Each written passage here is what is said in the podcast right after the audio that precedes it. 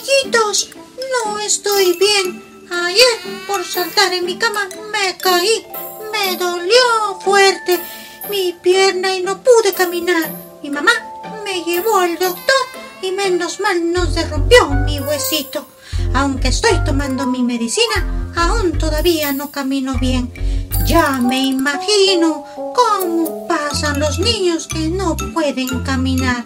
Por eso, amiguitos, no salten en la cama Cuidado con los toboganes y los equilibrios. Ahora veamos eh, la historia de hoy con mi Rocío. Gracias, Max. Hola, hola niños, ¿cómo están? ¿Cómo les ha ido esta semana? ¿Bien? Espero que sí. Hoy les contaré una historia muy interesante relacionada al tema que hablaba Max. Esto sucedió hace muchos años atrás, cuando Jesús estuvo en la tierra. Y lo encontramos en el libro de Marcos, capítulo 2, del 1 al 12. Y dice así, Jesús, al llegar al pueblo de Capernaum, entró a una casa y al saber toda la gente del pueblo que Jesús había llegado, fueron a verlo. La casa se llenó completamente, estuvo repleta de personas, incluso fuera de la casa también había mucha gente. De pronto llegaron cuatro hombres cargando una camilla y en la camilla había un paralítico, es decir, un hombre que no podía caminar, no podía correr, no podía saltar ni brincar, no podía hacer nada de eso. Probablemente estos cuatro hombres eran amigos de este paralítico y estarían muy preocupados por él, por eso lo llevaban a Jesús para que lo sanara. Entonces ellos al llegar a ese lugar vieron un problema, un obstáculo. ¿Cuál era? Era que no podían ingresar porque había mucha gente ahí. ¿Qué crees que dijeron? ¿Se desanimaron? Habían dicho, Uy, no, mucha gente. Regresemos otro día o busquemos a Jesús en otro momento. Va a ser difícil entrar y el maestro no nos va a hacer caso, no nos va a atender. Vámonos, vámonos, vámonos.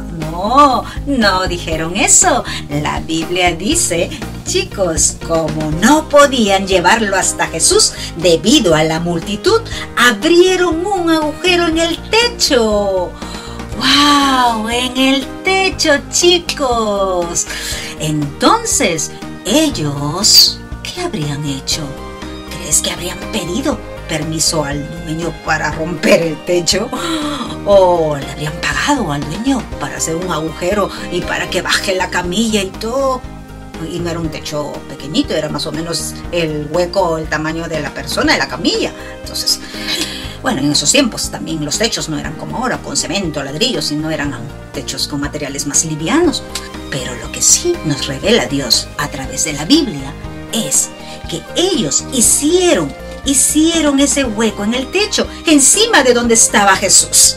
Imagínense, Jesús al estar enseñando ahí la palabra de Dios y todos atentos a Jesús, de repente, ¡oh! ¡un un ruido arriba en el techo. Y todos arriba. Y empezaron a ver, a sentir el polvo y quizás caer algunos materiales livianos, ¿no? Y, quizás ver las, algunas manitos ahí tratando de hacer... Imagínense todo ese momento, pues Obviamente Jesús detuvo la enseñanza y todos miraban qué pasaría en el techo. Entonces, pues los cuatro hombres empezaron a bajar al enfermo. Vieron también las cuatro cuerdas que bajaban en los cuatro lados de la camilla y bajaba, bajaba, bajaba la camilla del enfermo. Y Jesús, contemplando la valentía de esos hombres, contemplando la fe de esos hombres que seguramente decían que al bajar esa camilla, ese enfermo, pues Jesús lo sanaría. Jesús vio la fe y la valentía de esos hombres. Entonces la Biblia dice que cuando llegó ya la camilla al piso, pues Jesús miró fijamente al paralítico y le dijo, Amigo, te perdono tus pecados. ¿Qué? ¿Te perdono tus pecados? ¿Mm? No los sanó. No le dijo, sánate. No le dijo, cúrate. No le dijo, levántate. Oh, bueno, pero entonces los judíos, aquellos maestros religiosos que estaban ahí sentados, pensaron, ¿cómo se atreve este hombre Jesús perdonar pecados a este paralítico? Eso es una ofensa a Dios. Solo Dios es el que perdona pecados, no Él. Entonces, como a Jesús no se le escapa nada y Jesús sabe todo, conoce todo, siente todo, entonces Jesús le respondió, les preguntó, ¿qué están pensando? ¿Acaso, díganme, ¿qué es más fácil perdonar pecados o sanar a un enfermo?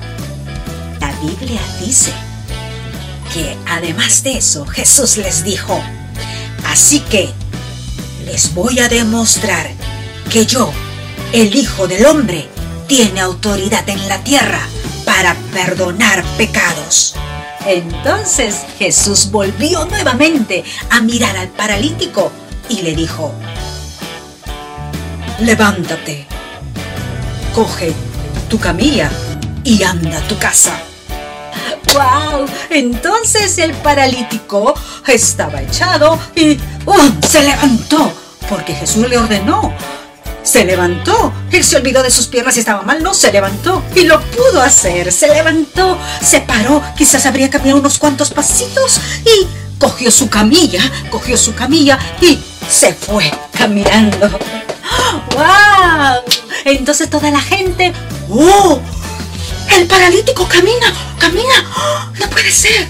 Oh, hasta los judíos. Oh, se asustaron todo el mundo, se asombró en ese día, pues Jesús había hecho el milagro con el poder divino de Dios. Con ese poder hizo funcionar esa columna vertebral, hizo funcionar todos los nervios y ordenó movimiento en toda su función motora de las piernas.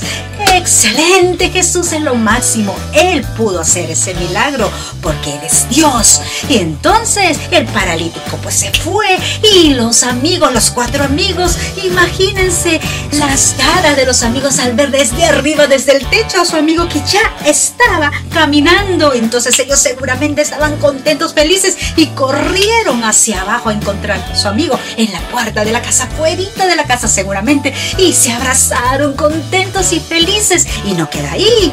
Finalmente, la Biblia dice todos estaban asombrados y alababan a Dios, exclamando, jamás hemos visto algo así.